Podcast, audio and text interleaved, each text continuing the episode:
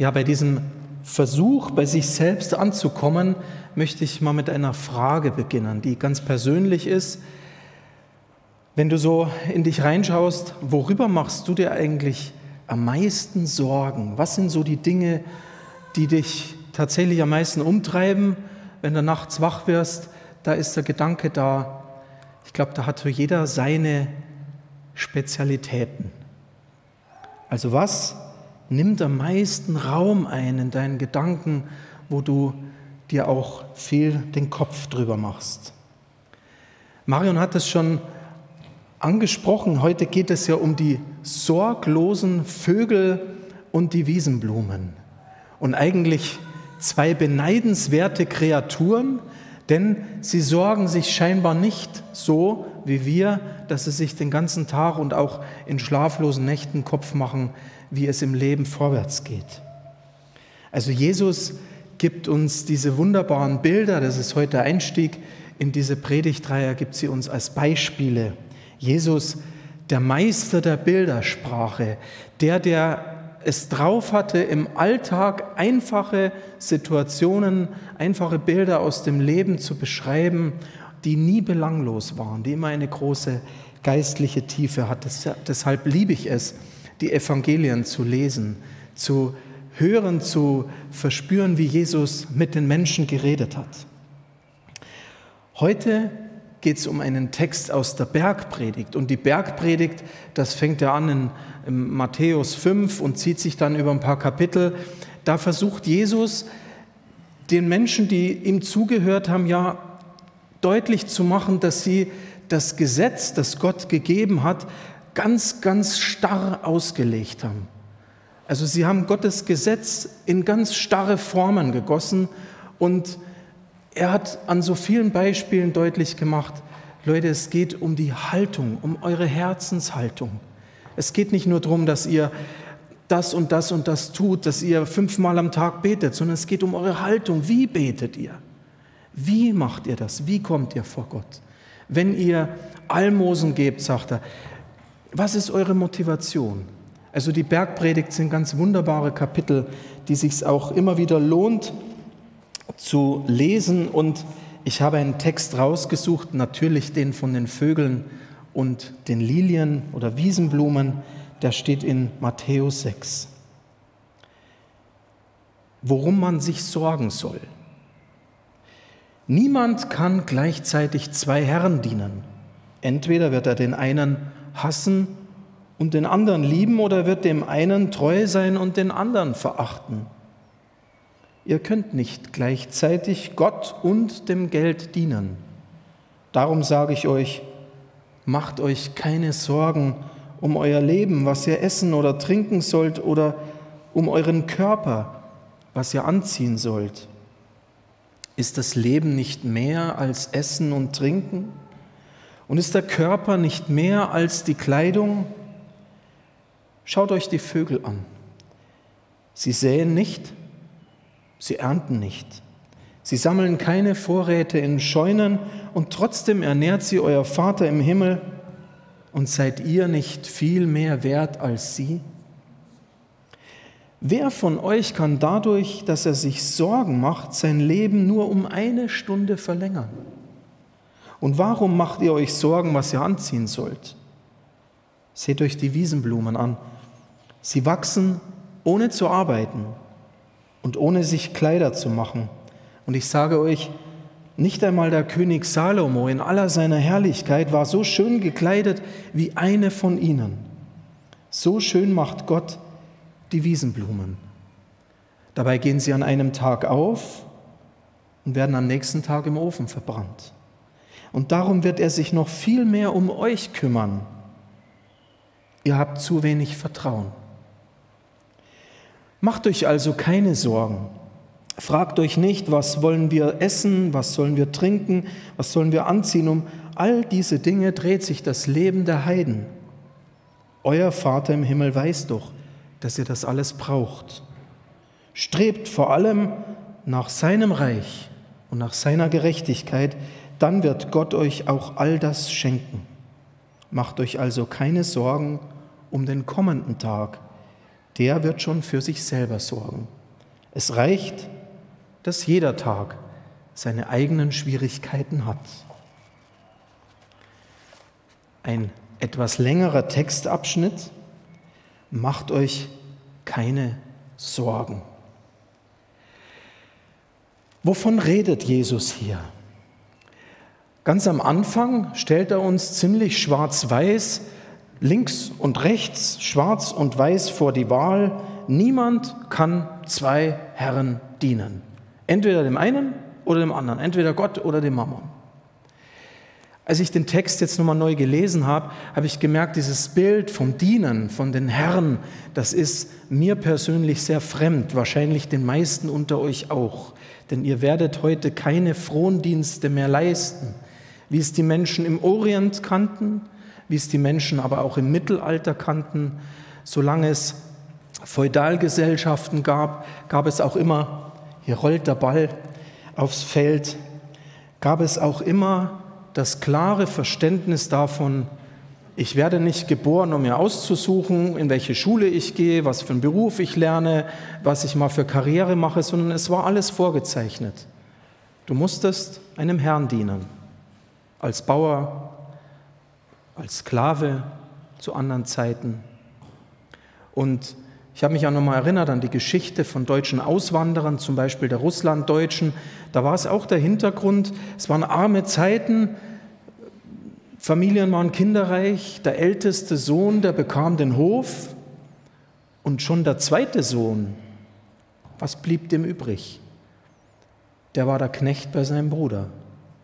Also es war über Jahrhunderte immer klar, dass Menschen dienen müssen und nicht gewerkschaftlich dafür sorgen können, dass sie eine geregelte Arbeitswoche haben, ausreichend Verdienst und so weiter. Das muss man wissen, wenn man dieses Bild von Jesus hört, dass er sagt, niemand kann zwei Herren dienen, dass es also ein altes Bild ist. Dem Mammon oder Gott, sagt Jesus. Der Mammon steht damals so als Bild für Vermögen, für Besitz, für Geld. Und zwar immer da, wo es auch überbetont wird. So macht das ja Jesus in dem Bild deutlich. Und mir hat es geholfen, für dieses Mammon vielleicht auch mal mein Ego einzusetzen, weil ich glaube, dass es für unsere Gesellschaft ein gutes Bild.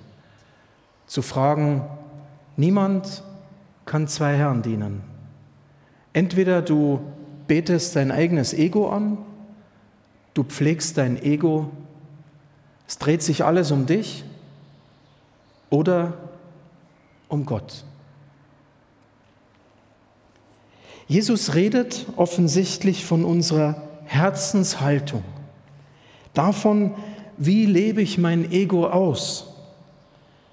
Ist Gott vielleicht nur religiöses Beiwerk, mal am Sonntag oder mal in einer Andacht schnell früh, aber eigentlich dreht sich doch die ganze Woche um mich. Oder, und das ist die andere Seite, richte ich mein Leben nach, auf Jesus aus. Ist er der Mittelpunkt? Ist er das Zentrale in meinem Leben? Geht es eigentlich um ihn? Frage ich nach ihm. Und ich verstehe diesen Text so, dass Jesus eigentlich uns hilft, diese ganzen materiellen Dinge, die wir brauchen in der Welt und die die Welt auch zu bieten hat, sie einzuordnen. Die existenziell wichtigen Dinge, aber auch die Dinge, die add-on draufkommen, die wir in unserer Gesellschaft zumindest add-on haben. Und die Frage ist vielmehr, wie gewichten wir die Dinge? Wie wichtig ist dir was in deinem Leben? Und dabei ist in diesem Textabschnitt, deswegen habe ich den auch ganz gelesen, ein Wort ganz besonders im Vordergrund. Es kommt nämlich fünfmal vor, wo es immer wieder heißt, mach dir keine Sorgen. Sorgen, Sorgen, Sorgen, Sorgen, sagt Jesus. Am Rande erwähnt, im Griechischen heißt das Wort merimnao, sich sorgen. Und ich komme da später auch nochmal drauf zurück. Und an dieser Stelle, wo Jesus also immer wieder davon redet, sorgt euch um nichts, greift auf einmal dieses Bild auf von den Vögeln und von den Lilien. Er fragt, Schaut euch die doch mal an. Was macht die eigentlich aus? Die Vögel, die säen nicht, die ernten nicht, die müssen nicht mit dem Traktor übers Feld fahren, die sammeln keine Vorräte in Scheunen, die denken nicht an Gewinnmaximierung und wie kommen wir noch weiter? Die Blumen, schaut euch die Blumen an, die wachsen einfach so, ohne dass sie dafür arbeiten, ohne dass sie sich Kleider bestellen online oder selber nähen. Nein, Gott hat sie so gemacht.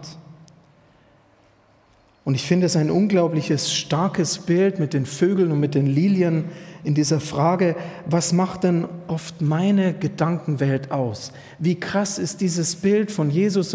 schau dir doch mal die Vögel an. Schau dir mal die Lilien auf dem Feld an.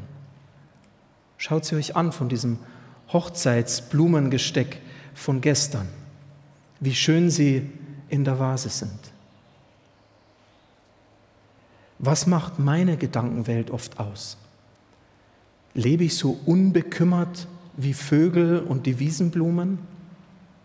Oder gehöre ich auch zu den zu kurz gekommenen? Immer die anderen. Wir gehen immer eigentlich leer aus. Die da oben, die verdienen sich die Taschen voll, ohne dass sie arbeiten. Ich gehe die ganze Woche arbeiten und komme dabei nur zu kurz. Oder Immer habe ich das Gefühl, das Leben zu verpassen. Die letzten zwei Jahre waren besondere Jahre. Ich glaube, für die Älteren unter uns genauso wie für die Jüngeren, für die Kinder. Das waren zwei Jahre, wie wir sie als Gesellschaft in den letzten Jahrzehnten einfach nicht gekannt haben. Zeiten, wo man nicht rausgehen durfte, Zeiten, wo man nicht ins Restaurant, ins Kino, ins Theater, ins Konzert gehen konnte, Freunde nicht treffen konnte. Am liebsten denken wir gar nicht mehr an die Zeit zurück. Und ich habe gemerkt, in dieser Zeit war es vor allem auch für jüngere Generationen eine unglaubliche Herausforderung. Ich habe junge Leute erlebt, die sind Ende 20, die haben eigentlich auch schon ein paar Tage hinter sich. Denen ist die Welt zusammengebrochen, dass sie jetzt nicht dreimal im Jahr in Urlaub fliegen können oder nicht jeden Abend irgendwo sich treffen können. Und es ist mir das so tief bewusst geworden, dass unsere Gesellschaft heute oft so erkrankt an dem, dass wir Angst haben, etwas zu verpassen. Ja, wir haben auch Urlaub verloren und konnten nicht wegfliegen und sind dafür an die Ostsee gefahren und es war wunderschön. Die Frage war mal, was machen wir draus? Auch in diesen schwierigen Tagen. Und ich habe gelernt in diesen zwei, drei letzten Jahren, dass viele, viele, viele Chancen darin lagen, indem das Dinge einfach nicht so geklappt haben, wie ich sie mir oder wie wir sie uns geplant haben. Es hat unser Leben an manchen Punkten entschleunigt. Es ging nicht schneller, weiter, höher, sondern es ging manchmal auch zurück. Und ehrlich, ich habe es an manchen Punkten heilsam erlebt. Ich hoffe, ihr könnt damit was anfangen. Sorgt euch also nicht, sagt Jesus. Also, ich nehme ihn wörtlich. Geht nicht mehr arbeiten, bleibt zu Hause, legt die Beine hoch und träumt in den Tag wie die Wiesenblumen. Die wissen, morgen ist es eh vorbei. Stimmt das? Ich habe über die Vögel nachgedacht. Habt ihr schon mal faule Vögel gesehen? Ich glaube, es gibt da so einen stigmatisierten Uhu, aber an sich sind Vögel doch eigentlich fleißige Wesen. Nimm die Amseln, nimm die Meisen, wie die arbeiten den ganzen Tag, wie die sich Nester bauen. Wenn die wissen, der Nachwuchs kommt, dann gehen die los und holen das Zeug ran. Das sind Meister im Häuserbauen, das sind Künstler. Die bauen aus kleinen Stöckchen und aus Dreck, aus Federn, bauen die wunderbare Vogelnester, die zusammenhalten, in denen sie dann ihren Nachwuchs ausbrüten und dann legen sie wieder die Beine hoch und sagen, wird schon werden. Nein, die sich um ihren Nachwuchs kümmern, die wirklich da sind für ihre Kleinen, die manchmal sogar aus dem Nest werfen müssen, damit die Kleinen fliegen lernen, die sie großziehen. Vögel sind fleißige Arbeiter. Vögel wissen genau, wenn der Winter kommt, dass sie Vorräte sammeln müssen. Vögel sind nicht dumm. Gott hat ihnen alles, was sie brauchen, ins Herz gelegt. Sie tun es instinktiv, ohne zu planen, zu studieren. Das sind keine Bauingenieure, aber Gott hat es ihnen mitgegeben. Auch Vögel sorgen vor. Aber nicht Gewinnmaximierung, sondern sie tun das für sich, was sie brauchen. Und deswegen finde ich das ein unglaublich schönes Bild mit den Vögeln. Die Vögel, die beherrschen die Kunst, dass sie nicht sagen, jetzt habe ich 8 Gigabyte, ist schon lange nicht mehr, ich brauche 64, nein, ich brauche Terabyte. Sondern Vögel bleiben immer Vögel in ihrem, was Gott ihnen gegeben hat als Lebensbereich.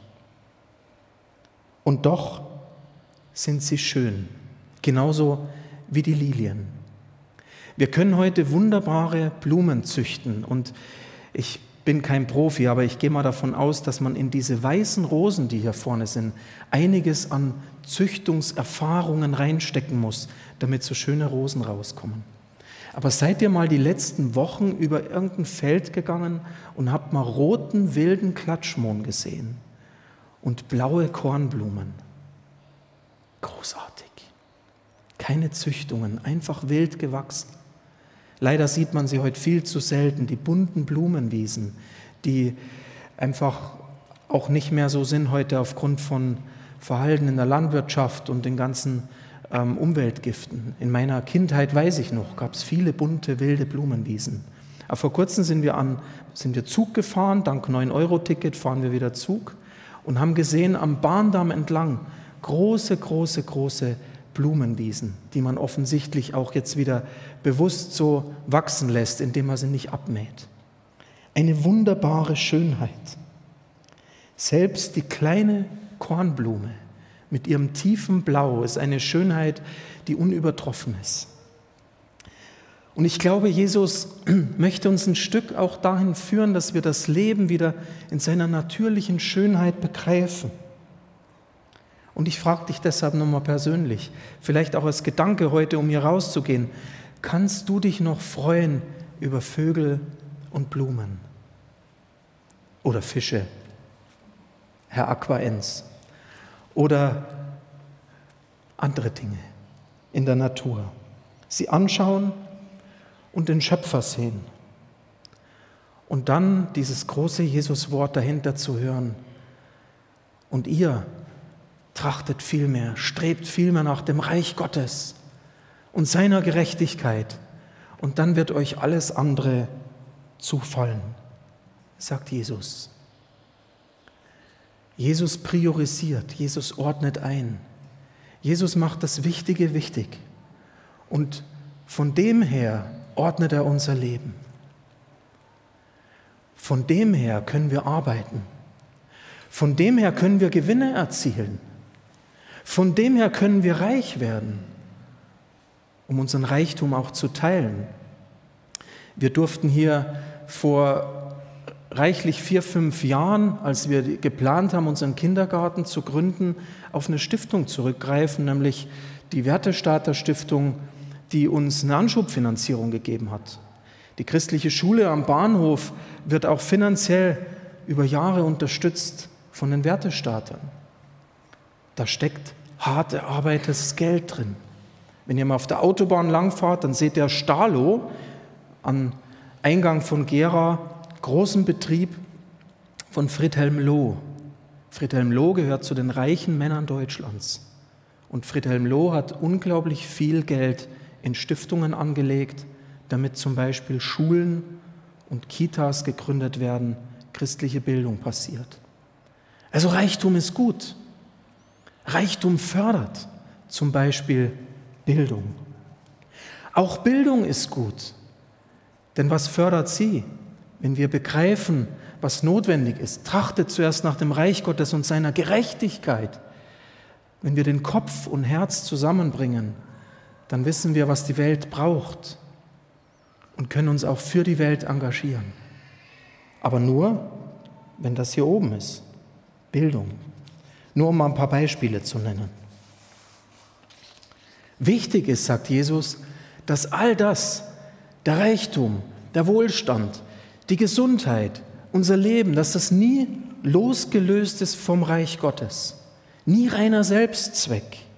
Denn dann kann es gefährlich werden. Dann kann unser Leben werden wie so ein Kartenhaus, was vielleicht irgendwann mal zusammenbricht, wenn uns mal der Orkan trifft und Dinge auf einmal ins Wanken geraten. Und dann die Frage kommt, wo ist eigentlich Gott? Macht euch keine Sorgen.